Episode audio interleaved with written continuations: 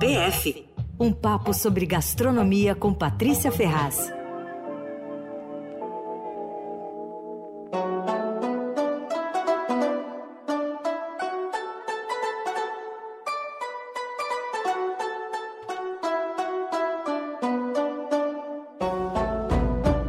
Demais, hein, Paty? Tudo bem?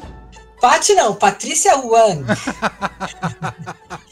Ni hao. É a única coisa que eu sei dizer em chinês. Ah. Quer dizer olá. Ni hao. Ni hao. Então, ni hao, Patrícia Wang.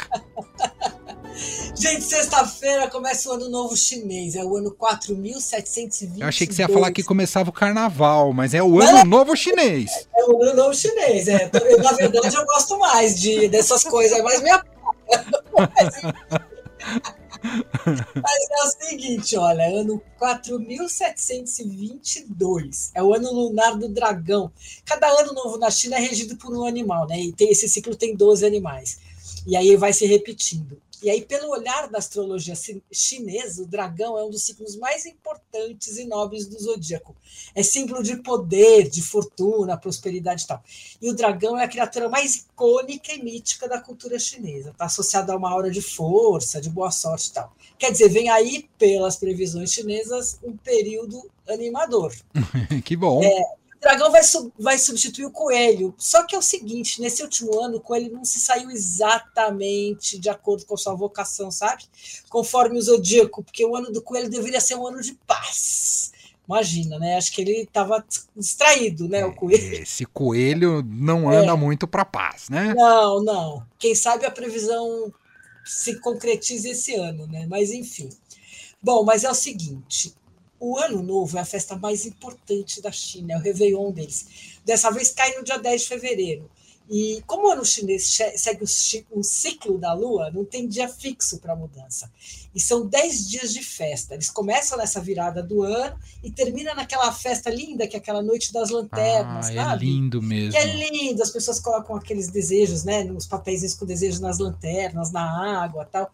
É super bonito. E esse período é chamado de Festival da Primavera. Antes de falar sobre a comida, porque obviamente ele envolve muita comida, é por isso que eu estou falando disso, eu achei uma coisa que eu achei muito curiosa, não dá para deixar de falar.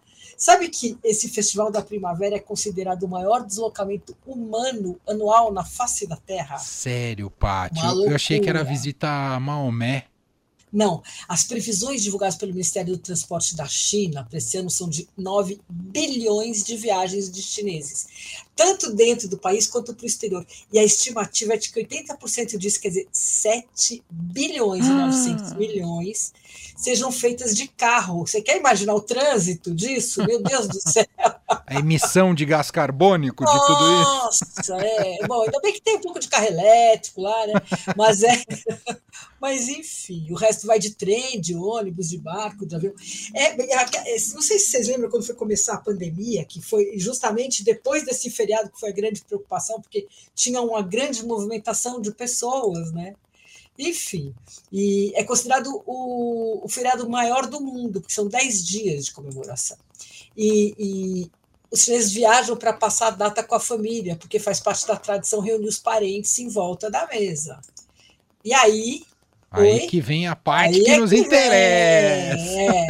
Não, é muita comida envolvida, né? Ah. E é a parte que me toca. Bom, para começar, rolinho de primavera é indispensável. Ai, é o, é. é. o mesmo que a gente come aqui? É igualzinho? É o mesmo, é o mesmo. É o mesmo. Amo, aquele rolinho, amo, aquele amo, canudinho. Ai, eu também, é muito bom aquilo, né? Ah. Aquele canudinho feito com uma massa fininha de farinha de arroz, que pode ser recheado com vegetal e carne, ou camarão, enfim. A massa é enrolada, né?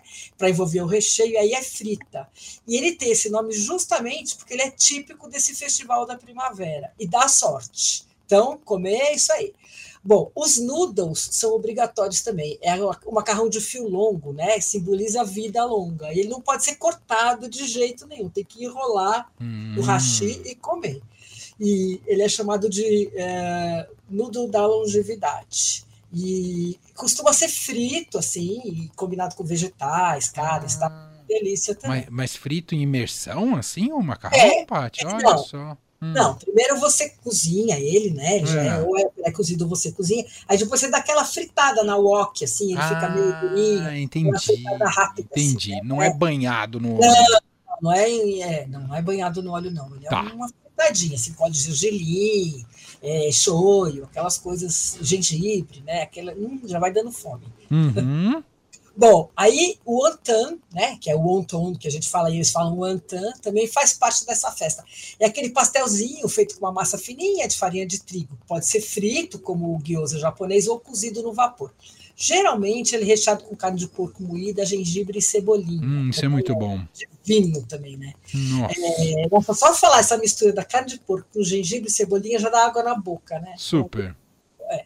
Outra coisa que não pode faltar nessa, nessa celebração é peixe inteiro cozido no vapor. Ele simboliza a abundância, a prosperidade e faz parte da tradição. Geralmente, nessa data, ele é servido com molhinho bem suave, assim, à base de shoyu e açúcar.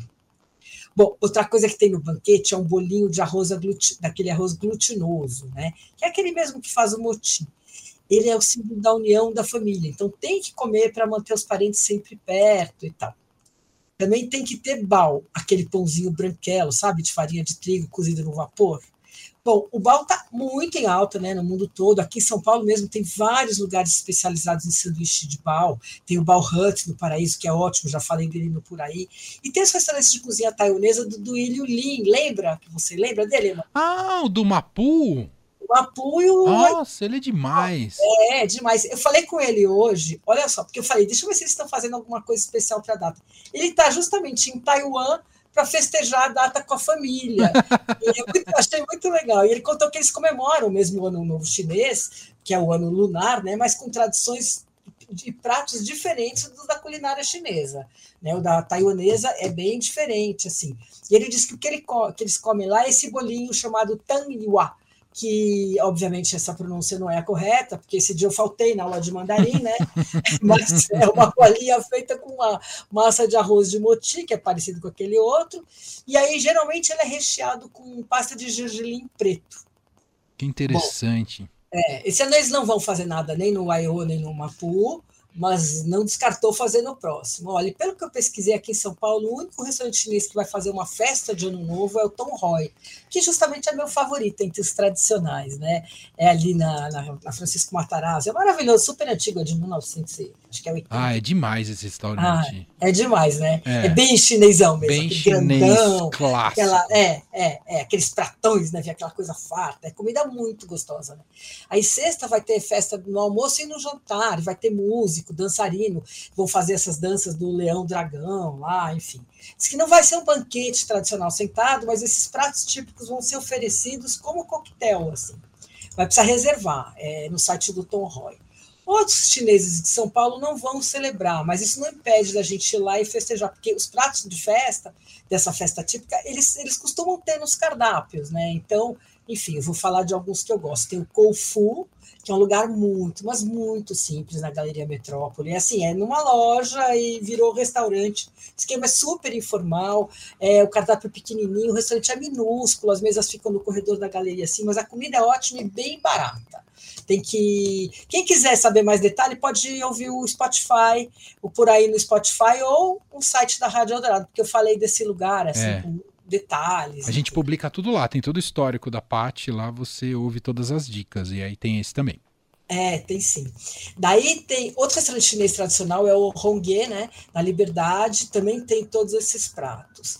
E tem o China Lake, e lá tem sempre pato a Pequim, que não é obrigatório no ano novo, mas é bom demais, né? Então você vai e come tudo que é obrigatório, mas aproveita e come também o pato como, laqueado. Como é que é esse pato? Ah, esse pato, ele leva, sei lá, três dias de preparação, ele é marinado, e aí eles, eles inflam, eles põem, eles injetam um gás, eles inflam para separar a pele do, do, do pato do, do, do corpo, né? da, da como se diz, da carne, e aí fica aquela coisa inflada, fica pendurado, é, é, ele é selado lá com um monte de coisa, um molho que tem açúcar, que tem é um monte de coisa maravilhoso, com os temperos incríveis tal, fica leva uns três dias ali sendo secado depois que ele é, ele assa tal, né? E depois uhum. ele fica pendurado. E ele normalmente é servido em pedacinhos, né? Com umas panquequinhas, um molho adocicado, os vegetais cortados em julienne, né? Aquela aquela fatia fininha, assim. Aí você vai montando as panquequinhas na mesa, põe um pouquinho de pato, um pouquinho de molho. É uma delícia. É, é, Uau!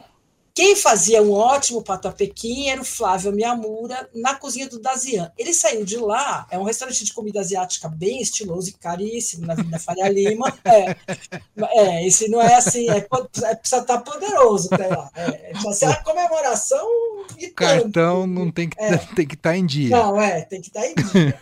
e era aquele prédio da baleia, sabe? O B32, tudo. Sei. É super bacana. Mas o Flávio saiu de lá e eu não sei se eles continuam fazendo ou não. Porque acabei de falar com o Flávio para perguntar se tinha, e ele falou: saiu. Eu falei: estou entrando ao vivo, depois você me conta. Então não sei se continua a fazer lá. Acabei de falar com ele. Não deu tempo de apurar. Não deu tempo de apurar, então fica para a próxima. Mas é o seguinte: quem quiser celebrar o ano novo chinês, tiver com um cartão poderoso, assim, um saldo bancário forte, ah. é, vai poder investir um pouco mais, é, quer dizer, bem mais, sabe? Ah. Porque muitas grifes famosas fizeram lançamento de roupa, de acessório e tal, com dragão para celebrar o ano. É. Ah. Muito engraçado. A Fendi fez umas bolsas com pokémons, que são os dragõezinhos, Daí aquela marca Lancôme, né, de cosméticos, fez uma série especial de embalagens, assim, lindas, estampadas com os dragões vermelhos, dourados e tal. Muito bacana. A Gucci também fez uma, cole uma coleção batizada The Year of the Dragon, com roupas, bolsas tal. Essa é finíssima, assim, eu olhei. Só, assim, uns toques, assim, sabe? Aqueles uhum. lá da pele do dragão em vermelho, assim. É muito sutil, assim, muito bonito tudo. E Armani também fez, bom, Aí, de volta ao mundo real, quem quiser pode comemorar grátis na Liberdade. Todo ano tem uma festa de rua muito popular na Praça da Liberdade. E esse ano, como coincidiu com o sábado de carnaval, a festa do Ano Novo Chinês está marcada para 24 e 25 de fevereiro. Ah, boa, para é. não confundir, até porque o centro fica muito tomado, né? é, carnaval. exatamente. Aí, né, quem vai numa não vai na outra, então foi legal separar. E aí tem dança, desfile, comidas típicas tal, e é grátis. Sensacional. Adorei. Vamos entrar com tudo nesse ano novo chinês, com Vamos. os dragões. Dragões. E essa comidaiada boa demais que a é gente isso. tanto ama. Obrigado, viu, Paty? Um beijo, beijo para você, você. Bom ano novo chinês. Ai, pra você também. Tchau. Tchau.